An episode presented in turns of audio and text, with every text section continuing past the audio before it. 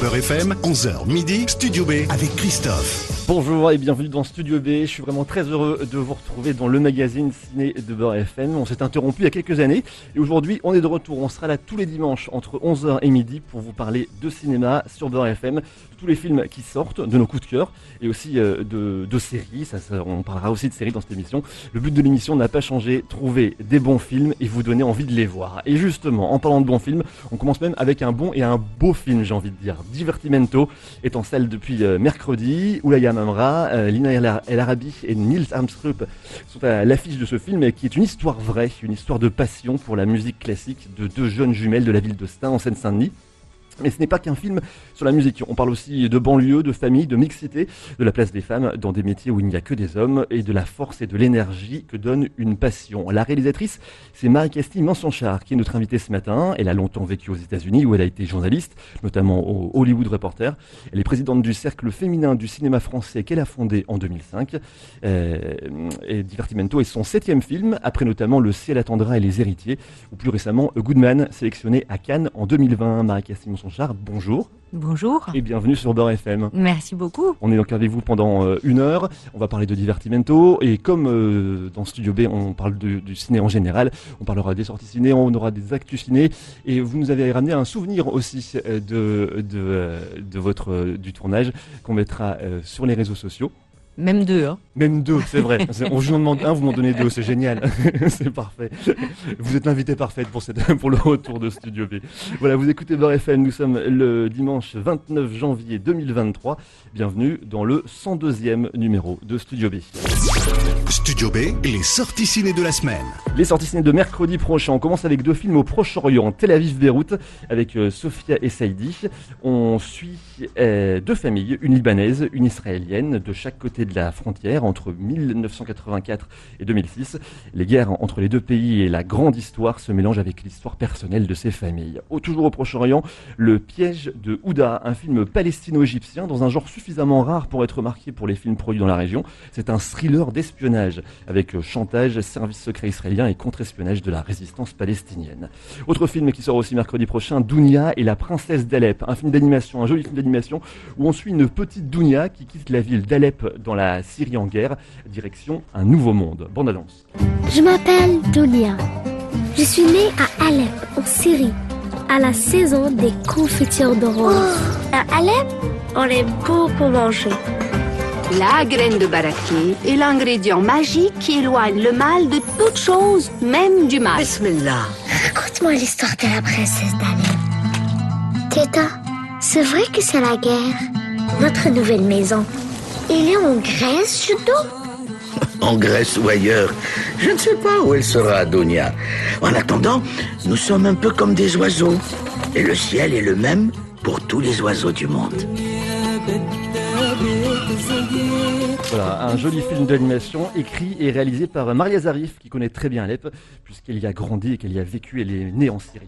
Enfin, autre grosse sortie de ce mercredi, c'est Astérix et Obélix, l'Empire du Milieu. C'est Guillaume Canet qui reprend la réalisation de cet épisode dans le rôle de, il reprend aussi d'ailleurs le rôle d'Astérix. Euh, Astérix qu'on n'avait plus revu au cinéma dans une version film depuis 2012. Il y avait eu des dessins animés, enfin des, versions en d'animation. Il n'y avait pas eu de, de, de film en image réelle, on va dire. Et pour la première fois, Gérard Depardieu ne sera pas dans la peau d'Obélix. C'est Gilles Lelouch qui portera les menhirs au, lieu, au milieu d'un casting impressionnant.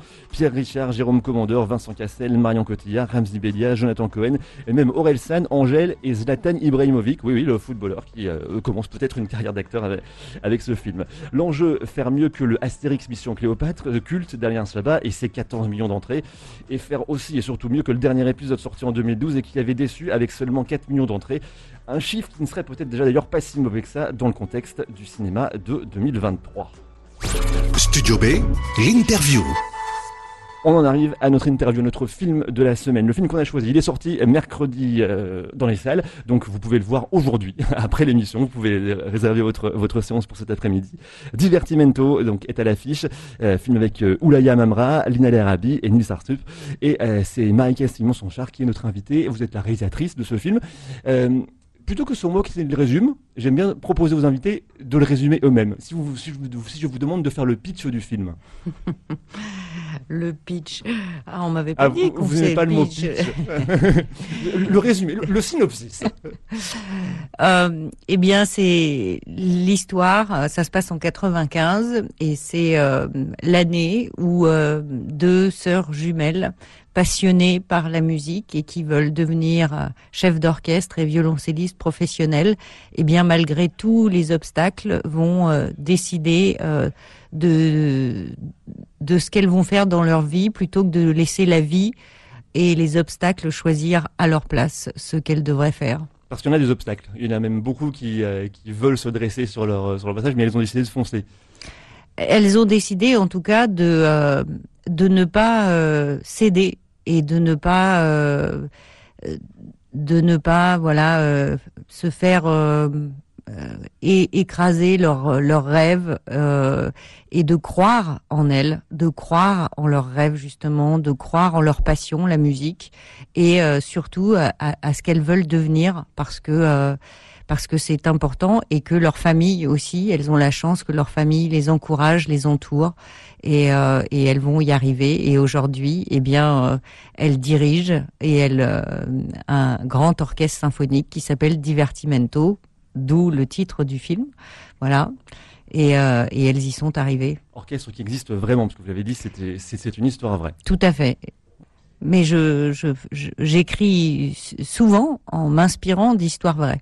Euh, parce que euh, c'est peut-être mon passé de journaliste qui fait que euh, je, je suis inspirée, je suis touchée et je pense toujours que le public est, peut être touché différemment quand il sait que c'est une histoire vraie. Euh, donc Zaya et Fatuma Zioni, qui sont les, les vrais personnages dont est, dont est inspiré le, le, le film, euh, étaient souvent présentes du coup sur le, sur le tournage, au moins sur les, sur les, sur les, Les- sur, sur les, sur les, sur les scènes de musique en fait. musicale. Je leur avais demandé d'être euh, là parce que elles continuaient à, à coacher Lina et Oulaya pendant le, le- le tournage justement pour que ce soit encore une fois crédible euh, à euh, maximum.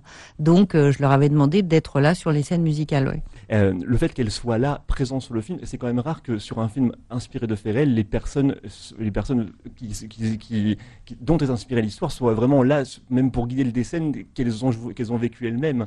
Ah bah non, pas avec Non, moi. pas hein. avec. Euh, les héritiers, j'ai quand même juste, euh, j'ai quand même juste fait jouer à Dramé, dont c'était, ça, ça lui était arrivé cette histoire, et on a écrit ensemble le, le scénario, et il a joué dans dans le film. dans le film, oui, vrai. Euh, je veux dire, Mais- quand j'ai fait Bowling, euh, qui, qui, qui, qui parle de, de cette résistance et de, de cet euh, incroyable combat euh, des habitants de Carhaix en Bretagne pour sauver et réouvrir leur maternité, euh, eh bien, il y avait des personnes dont, encore une fois, que j'avais interviewé avant, etc., que je mettais dans dans le film parce que pour moi, euh, voilà, j'aime bien, même symboliquement, euh, ça- pour moi, ça ça veut dire quelque chose.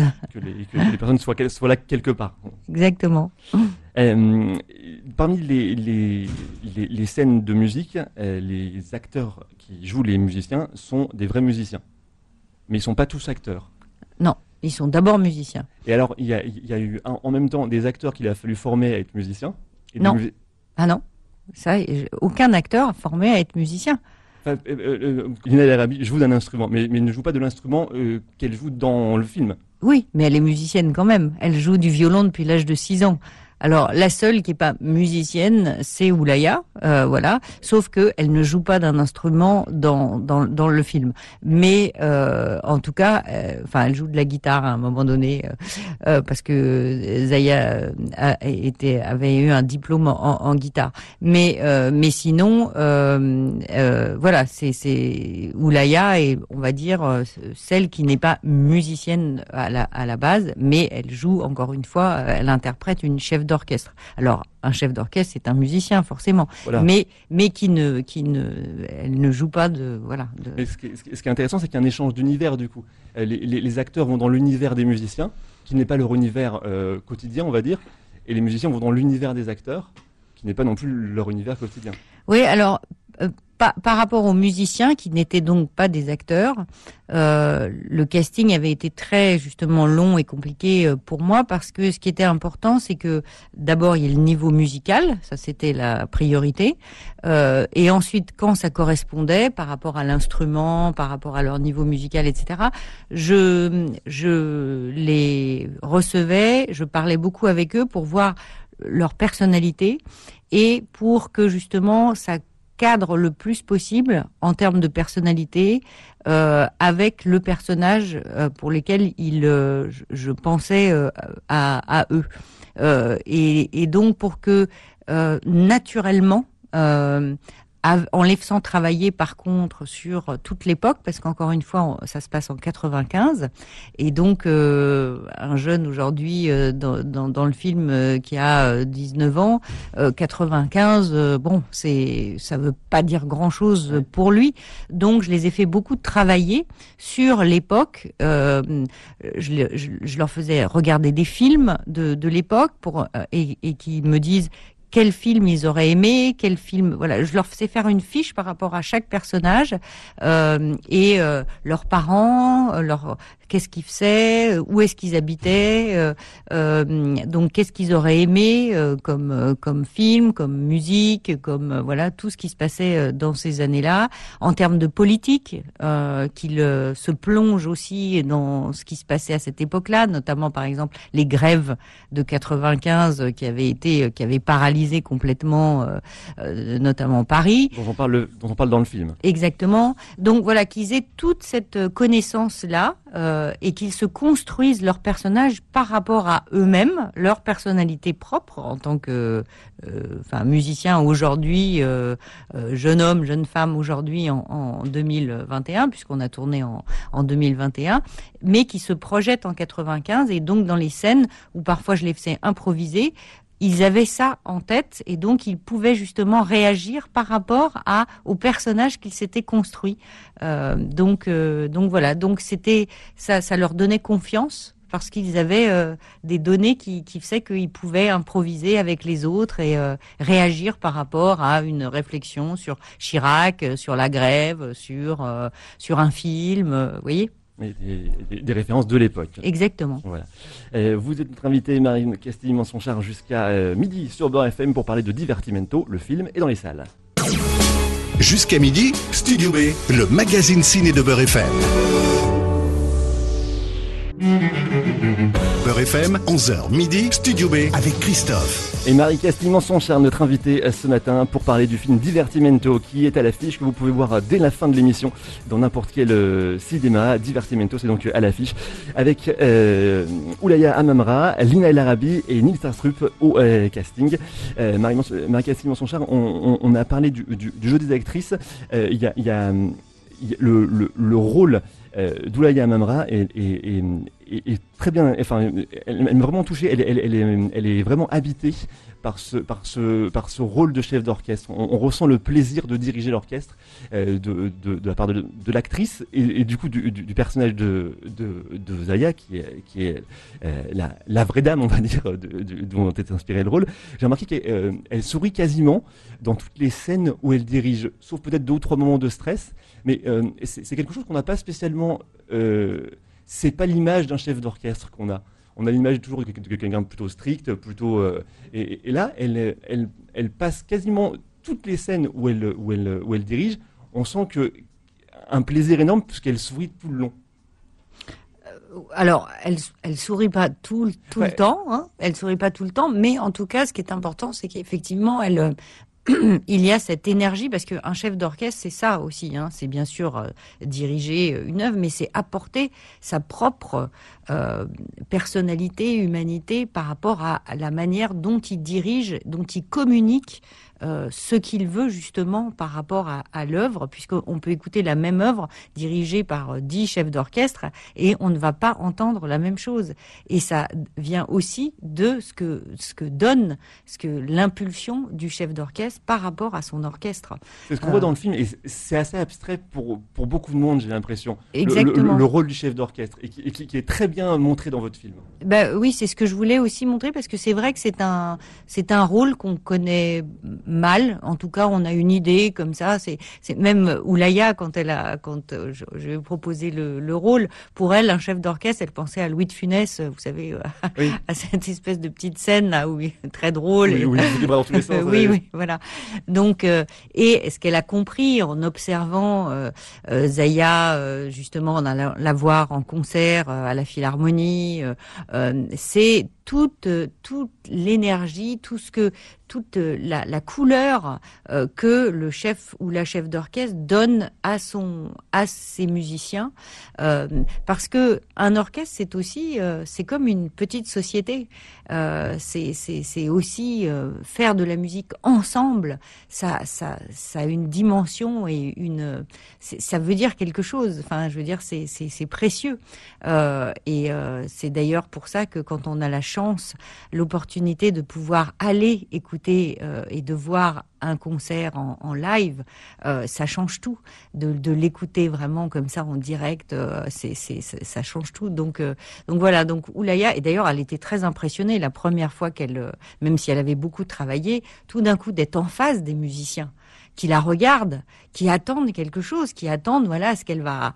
C'est c'est on a beau avoir travaillé quand on n'est pas vraiment un chef d'orchestre, c'est euh, oh, c'était très très impressionnant euh, pour elle. Et d'ailleurs Zaya euh, Zaya Ziwani lui a dit à un moment donné laisse-toi aller aussi par rapport à au ressenti de de de, de la musique, laisse-toi aller aussi pour euh, voilà pour euh, apporter, euh, fais-toi confiance par rapport à, à, à, ce que tu peux, euh, voilà, comment tu peux te laisser aller dans, dans, dans, la musique, puisque elle avait beaucoup travaillé, donc elle, a, elle avait le, la possibilité de se laisser aller un, à un moment donné et euh, voilà de se laisser emporter par aussi la musique. Oui, parce qu'elle, non seulement elle doit être actrice, là, mais elle doit être, vraiment être la chef d'orchestre. Exactement. Et justement, comment elle a apprendre un instrument On peut imaginer quelque chose de de simple. Enfin, c'est très compliqué évidemment, mais euh, on sait que quand on appuie sur tel bouton, ça va faire tel son. Il, faut, y, a, quelque chose de mécanique, presque, pour simplifier vraiment. Euh, pour un chef d'orchestre, il y a un côté presque plus euh, spirituel, presque, j'ai envie de dire, qui s'apprend plus difficilement, j'ai l'impression. Ah bah oui, c'est ça. Et là, c'est, elle a appris en fait morceau par morceau, puisque tous les passages, en fait, elle a travaillé parce qu'elle pouvait pas forcément, elle peut pas apprendre euh, tous les, instruments, euh, tous les conducteurs, c'est-à-dire les partitions de chaque instrument, ce que fait un chef d'orchestre. Donc c'est c'est quelque chose d'énorme, quoi.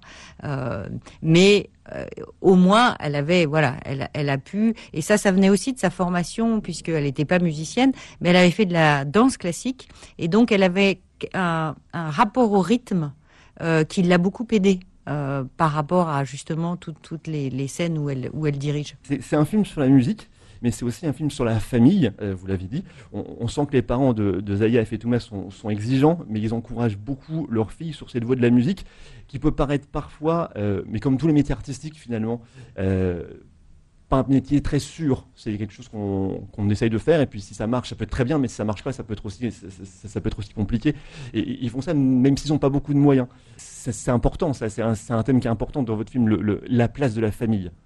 Bien sûr, parce que euh, Zaya et, et Fetouma euh, et, et, leur frère Mehdi ont eu la chance euh, d'avoir des, parents qui, euh, alors qu'ils étaient euh, voilà immigrés d'Algérie, euh, qu'ils avaient eu une enfance où il n'y avait pas du tout de, de musique euh, classique dans, dans, dans leur euh, univers familial, etc. Quand ils sont arrivés en France, ils avaient cette curiosité pour la culture en général et pour la musique euh, et musique symphonique en particulier. Et donc euh, qui euh, on a la chance quand même grâce à la radio justement de pouvoir écouter euh, des œuvres parce qu'ils n'avaient pas toujours les moyens au début d'aller voir un concert parce que bah, ça coûte toujours plus cher. Il les mais voyait à la télé aussi. Oui. C'est ce qu'on voit exactement. Et et donc dès leur j'ai envie de dire dès leur naissance et même avant, puisque déjà dans le ventre de leur maman, euh, elles entendaient, euh, elles entendaient des, sonates de Beethoven, mais euh, dès leur naissance, voilà, elles, ont entendu la, musique, plein de musique, hein, toutes les musiques, mais beaucoup de musique symphonique. Et ça change tout ça change tout dans le la manière dont un enfant déjà va va évoluer par rapport à la musique euh, symphonique, mais même par rapport à lui-même. Euh, il y a des études scientifiques aujourd'hui qui prouvent que un enfant dès ses premiers mois, si il a euh, il a accès à la musique, s'il entend de la musique, s'il a accès à un instrument, euh, eh bien, ça va tout changer dans sa manière de se construire, euh, dans euh, son esprit d'initiative, dans son, euh, dans son intuition, dans sa confiance en soi, dans sa, dans sa capacité d'adaptation. Enfin, c'est incroyable ce que la musique peut faire en, en, en nous, quoi. Quelle que soit la musique quelle que soit la musique, euh, bien sûr, mais, euh, mais, mais la musique classique a, a, un impact très très très très fort. Et c'est vrai que bah, il y a des enfants dans l'univers familial, on n'écoute pas de, de musique où il n'y a pas de pratique d'instruments, etc. Donc il faut au moins que les enfants, quels qu'ils soient, où qu'ils soient, aient accès à, à, à cela pour décider eux-mêmes s'ils ont envie, s'ils sentent quelque chose en eux-mêmes, qui, qui, euh, euh, ça révèle quelque chose en eux, un talent, un, une envie, un désir de mettre ses mains sur un instrument, de devenir pianiste, de voilà, de pratiquer et puis euh, ensuite de décider s'il a envie de continuer là-dedans, etc. Mais de révéler ses propres talents. Et ça, ça on ne peut le faire que bah, si ils ont accès à de la musique et à la pratique d'un instrument. C'est pour ça que c'est très important qu'à l'école les, tous les élèves en, en, France puissent avoir accès à ça et puissent aller aussi écouter des œuvres, euh, aller à un concert. Euh, voilà, c'est capital. Oui, faire en sorte que ça se limite pas juste à des cours de flûte, quoi. Oui, bah Même oui. si c'est déjà le, ça peut être le premier pas. Bien sûr, mais euh, il faut pas que ça reste caricatural et Bien enfermé sûr. dans voilà dans une image.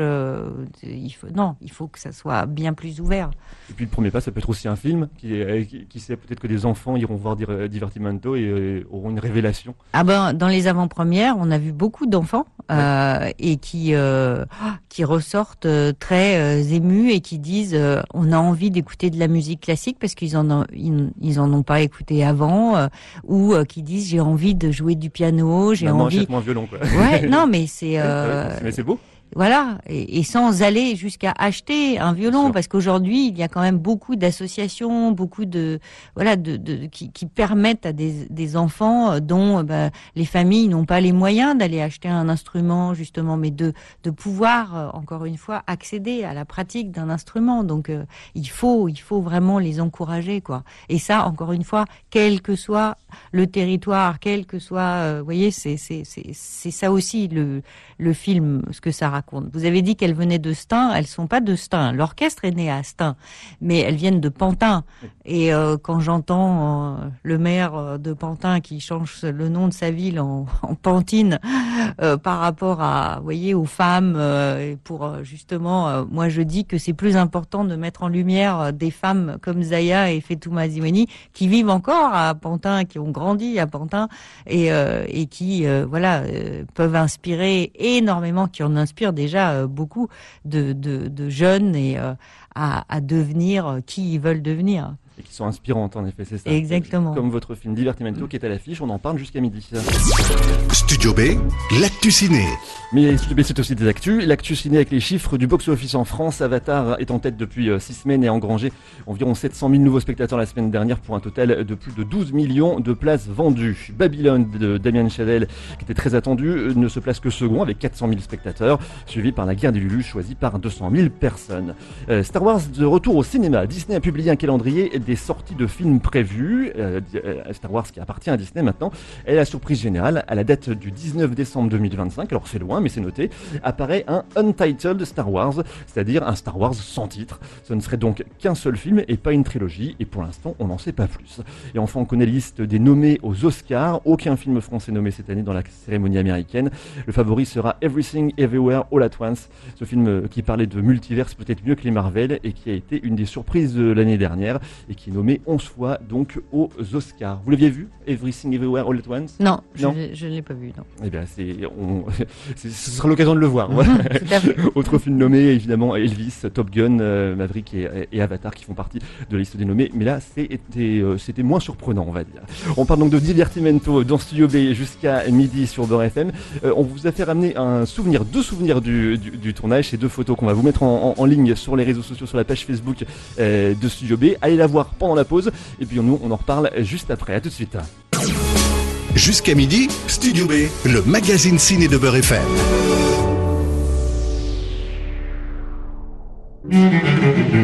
Beurre FM, 11h midi, Studio B avec Christophe. Studio B, le magazine ciné de Beurre FM. On est là tous les dimanches entre 11h et midi pour vous parler des films qu'on a choisis, des films qu'on aime. Et cette, euh, cette semaine, c'est Divertimento de Marie Castillan-Sanchard, notre invitée. Studio B, la revue de presse. On en arrive à la revue de presse. J'ai repéré sur Internet euh, trois critiques euh, qui, ont été parues euh, sur votre film et vous allez avoir comme ça l'occasion d'y répondre. vous allez voir, il y, a, des critiques. Les, critiques sont généralement globalement plutôt positives.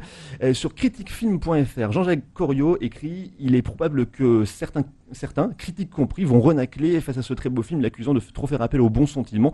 Dommage pour eux s'ils se montrent incapables d'être touchés par le plaisir et l'émotion. En tout cas, cette émotion se trouve renforcée par les musiques retenues pour le film, comme la bacchanale de l'Opéra Sanson et Delilah de Camille Saint-Saëns ou le boléro de Maurice Ravel. Ce sont des, euh, en particulier sur, cette, partie musique et émotion, ces musiques on, participent à l'émotion du film. Ah ben oui, c'est un film très musical parce qu'encore une fois, je pense que la musique euh, nous touche euh, euh, d'une manière totalement particulière et que et que le, nombre de spectateurs qui sont sortis du film aux avant-premières en me disant en même temps j'ai pleuré beaucoup et en même temps ce film m'a fait énormément du bien parce que la musique fait du bien.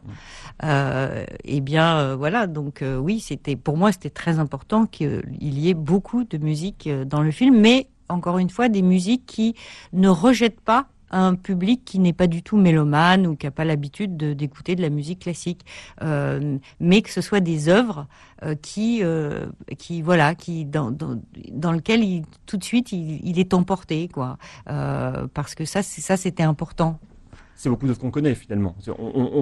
même si, même on... si on les connaît pas, on voilà, on, on arrive dedans. Elles ont un pouvoir magique, quoi, comme le boléro de Ravel, par exemple. Voilà.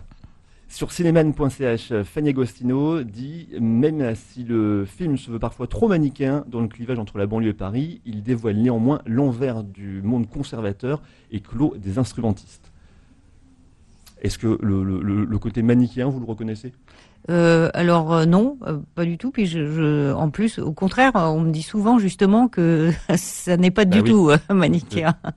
et c'est comme mesuré justement. Oui, oui, et c'est comme par rapport au bon sentiment.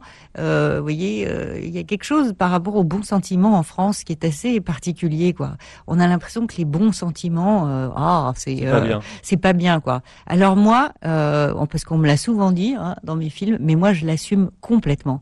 le cynisme, euh, euh, les histoires négatives. Euh, vous voyez, c'est c'est pas pour moi. Et puis et, et donc j'assumerai jusqu'au bout. Moi, les bons sentiments, surtout les histoires qui qui peuvent encore une fois, eh bien inspirer des bons sentiments, changer peut-être voilà des a priori qu'on a justement sur la jeunesse en banlieue et puis se dire ah bah c'est ça, ça fait du bien voilà, le nombre de personnes qui me disent ça fait du bien de voir une histoire comme ça parce que euh, on en voit tellement d'histoires négatives et les mauvais sentiments sur euh, la jeunesse euh, hein, issue de l'immigration, la violence, etc.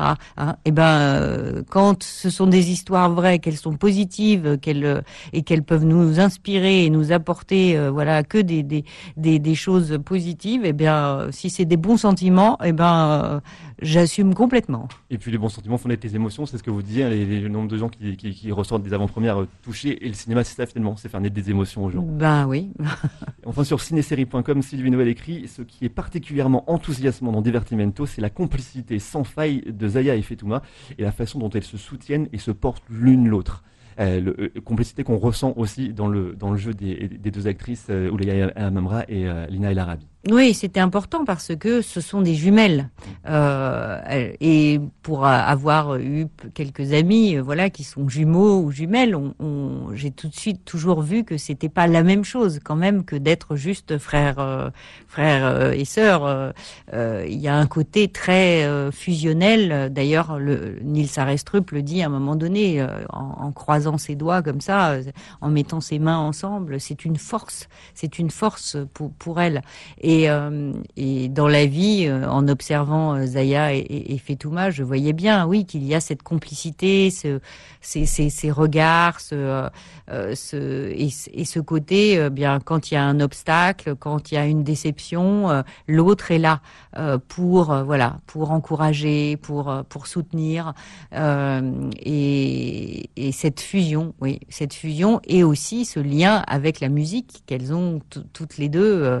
et donc, donc, euh, donc c'était très important que oui, le, public le, ressente ça aussi. Alors, je, vous ai demandé d'amener des souvenirs du tournage, enfin un souvenir du tournage, vous en avez ramené deux. pas du tournage. Hein. Du film. Non. Ah non, je vous ai pas ramené des, je vous ai pas ramené des, des souvenirs. Euh, on m'avait dit qu'il fallait que ce soit des, des tournages, euh, d'autres tournages. Il y a une petite confusion. Bon, vous, avez ramené des photos. Ah ouais, désolé alors. ça va marcher aussi. Vous avez choisi deux photos. Est-ce que vous pouvez nous les, nous les, nous les décrire pour, vous qui nous écoutez, vous les, vous les trouvez sur la, sur la page Facebook de Studio B. Euh, Décrivez-nous-les et pourquoi vous avez voulu les ramener particulièrement. Bah alors je suis désolée hein, si j'avais pas, bon, mais on m'a pas donné la bonne info. C'est pas très grave. Alors euh, oui, il y a une, une photo euh, de Noémie, Noémie Merlan et, et Naomi Amargé, qui étaient donc mes deux actrices principales dans Le ciel attendra. Euh, cette photo que je, vous ai donnée, elle ne vient pas du ciel attendra, elle vient de la fête des mères, euh, parce que euh, j'aime toujours qu'il y ait un lien entre tous mes films quand je peux, et donc dans le ciel attendra, ces deux ces deux personnages ne se rencontraient jamais puisqu'en fait on suivait leur progression, une sur la radicalisation et l'autre sur la déradicalisation, et qu'elles ne se rencontraient jamais. Et donc dans la fête des mères, j'avais envie qu'elles se croisent. Euh, et, euh, et, donc euh, voilà, c'est juste un plan, mais elles se croisent. Et donc Noémie Merlan, eh bien c'est mon actrice fétiche avec laquelle j'ai fait quatre films déjà et que j'espère qu'on en fera encore d'autres. Et Naomi Amargé, les deux ont commencé dans Les Héritiers, dans mon film Les Héritiers. Et Naomi Amargé, euh, qui étaient donc euh, les deux ont été aux Révélations César 2017 euh, pour Le ciel attendra. Euh, Noémie poursuit sa grande carrière, hein, euh, voilà, incroyable, mais normal par rapport à, à, son talent. Et Naomi, elle, quand elle a fait Les Héritiers, elle avait 16 ans et elle a découvert le métier de chef opérateur. Euh, et donc, elle a voulu euh, faire euh, présenter, euh, se présenter à, l'école Lumière euh, pour essayer de devenir chef opératrice. Et j'ai suivi sa, voilà, son, parcours par rapport à ses études. Elle, a été diplômée il y a pas énormément longtemps, puisque aujourd'hui elle a 25 ans. Euh, mais euh, et donc euh, je voyais tout de suite qu'elle avait du talent dans les petits courts métrages qu'elle faisait, dans les images qu'elle m'envoyait, et donc je lui ai proposé, alors qu'elle avait 24 ans, d'être la chef opératrice de Divertimento. Ce qui n'est pas rien. C'est, à 24 ans, peu de gens font euh, comme ça chef opérateur d'un, d'un long métrage. Ah bah, elle l'avait euh, jamais fait. Et puis en plus, c'était pas un film évident, etc. Mais j'étais persuadée, euh, et c'est encore une fois mon mon engouement et ma croyance dans la jeunesse. Vous parliez de confiance tout à l'heure. Ouais. Et, euh, et donc euh, voilà, je, je lui ai fait confiance. Je savais que et elle a fait un travail incroyable. On a fait un, un travail euh, ensemble, c'était super. Voilà. Donc pourquoi j'ai choisi cette parce que voilà. Il y a, y a deux liens finalement. c'est ça. Voilà. Il y, a, y a plusieurs liens. La boucle continue. Enfin, un, tous vos films sont un film continu finalement. C'est ça. Et l'autre, c'est euh, Ahmed Dramé avec Léon Ziguel. C'est pendant le tournage des Héritiers. Euh, Ahmed Dramé, donc, euh, ce pareil, qui m'a écrit, il avait 18 euh, ans, euh, il passait son bac à Créteil, euh, au lycée Léon Blum. je l'ai rencontré et il m'a raconté ce concours de la résistance et de la déportation que qu'une prof d'histoire géo leur avait permis de faire là où, euh, je veux dire, le le, la société en général avait déjà condamné cette classe qui était vraiment pas bonne, etc. Euh, et, euh, et, leur avenir était déjà perdu en fait.